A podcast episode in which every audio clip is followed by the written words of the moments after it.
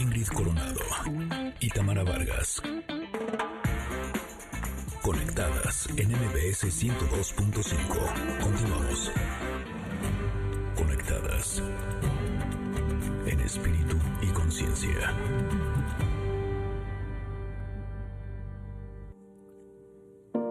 When I can't find my soul. When darkness is all I see.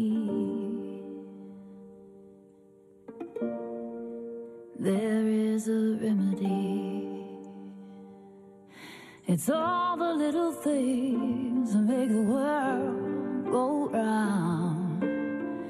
It's all the little things that almost.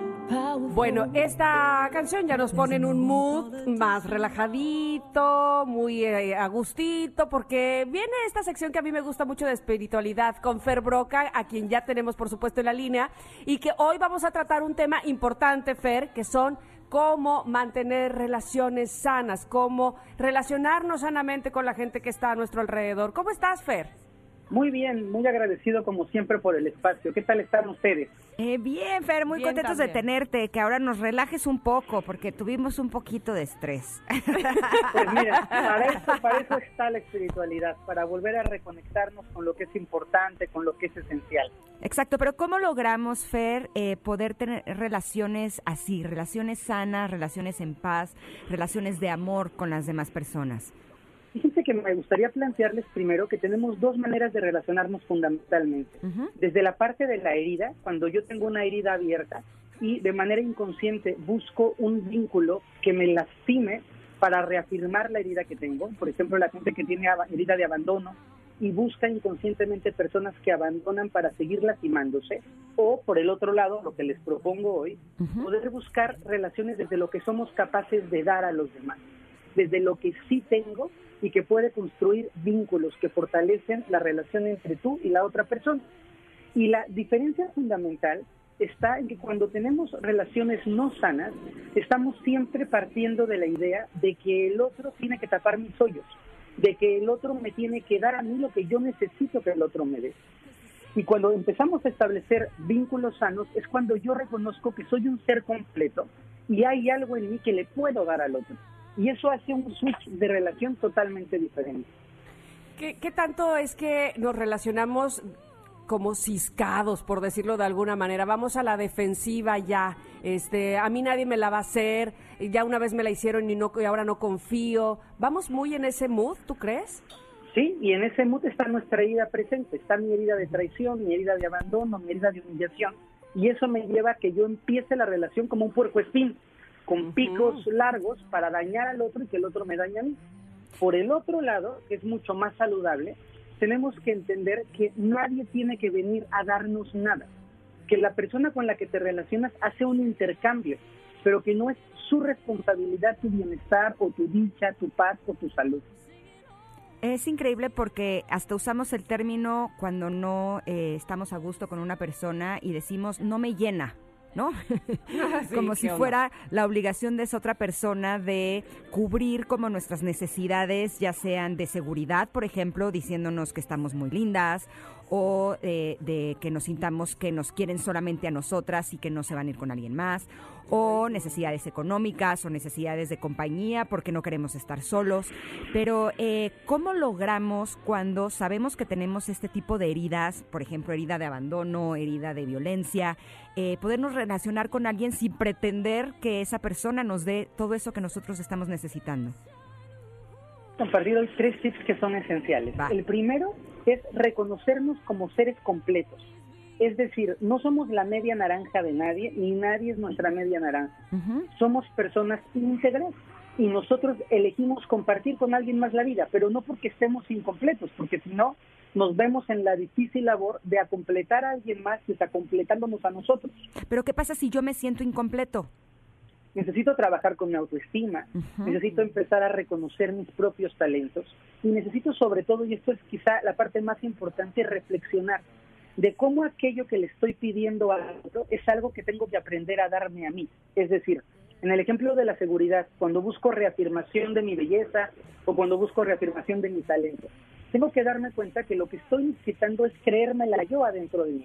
Y que como no me lo puedo creer, estoy esperando que desde afuera crean en mi capacidad. Y es una búsqueda constante y continua de decir, el responsable de mi historia soy yo mismo, el responsable de mi dicha soy yo mismo. No en una posición egoísta, sino en una posición de poder sentirnos llenos por nosotros, por nuestro propio ser interior. Oiga, eh, oiga, oiga, ella Oiga, usted sí, le estoy hablando. oiga. Fer, maestro, dígame, aquí le hago una pregunta. ¿Se puede sanar una relación que ha sido fracturada, que ha estado lastimada, que algo pasó? ¿Tú crees que haya manera? Entiendo que a lo mejor depende de las circunstancias, pero ¿tú crees que se pueda lograr sanar esa relación que alguna vez fue y ya no es? sí. Creo que cuando una relación se lastima, cuando una relación se lesiona y le ponemos cariño y le metemos compasión y entendemos que los seres humanos actuamos cada uno desde nuestro nivel de conciencia y somos capaces de asumir que esa parte de la responsabilidad de la fractura también es tuya, puedes trascender el dolor, puedes trascender la herida del ego, porque al final, y ustedes lo entienden muy bien, lo que más nos duele es nuestro ego, nos duele nuestra imagen del mundo, nos duele nuestro apego a las ideas. Cuando lo logramos trascender, creo en el perdón, absolutamente, y sé que las personas somos capaces de poner por encima del dolor el amor o la paz interior. A veces sanar una relación no es volver a la relación. A veces sanar a la relación es decir, se acabó, pero estoy en paz y le deseo el bien a la otra persona o ya por lo menos no le deseo el mal.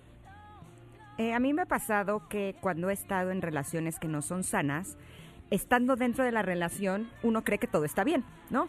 Hasta que llega un momento en donde dices, no, ¿sabes qué? Esto no está bien. Eh, terminas esa relación y tiempo después dices, pero es que ¿cómo no me di cuenta? O sea, como que cuando ya estás fuera tienes la capacidad de ver el panorama con mayor claridad.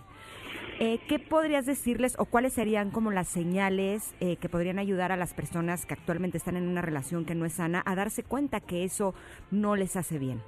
Ok, dos cosas bien importantes. La primera, la acción enferma te aplasta, te hace sentir menos valiosa, te hace sentir que no tienes un, un lugar o un, o un espacio importante para el corazón del otro. Entonces, cuando la relación te está mermando, cuando te sientes consistente mal,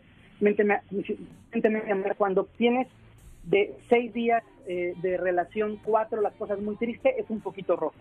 Y la segunda, que también es algo como muy importante, cuando vas dejando de ser tú, cuando te vas perdiendo de ti, cuando empiezas a ya no expresar lo que necesitas, cuando empiezas a traicionar tus sueños, cuando empiezas a disfrazarte de algo que no es quien tú realmente eres, ahí hay que poner el switch y hay que hacer un cambio para nosotros mismos.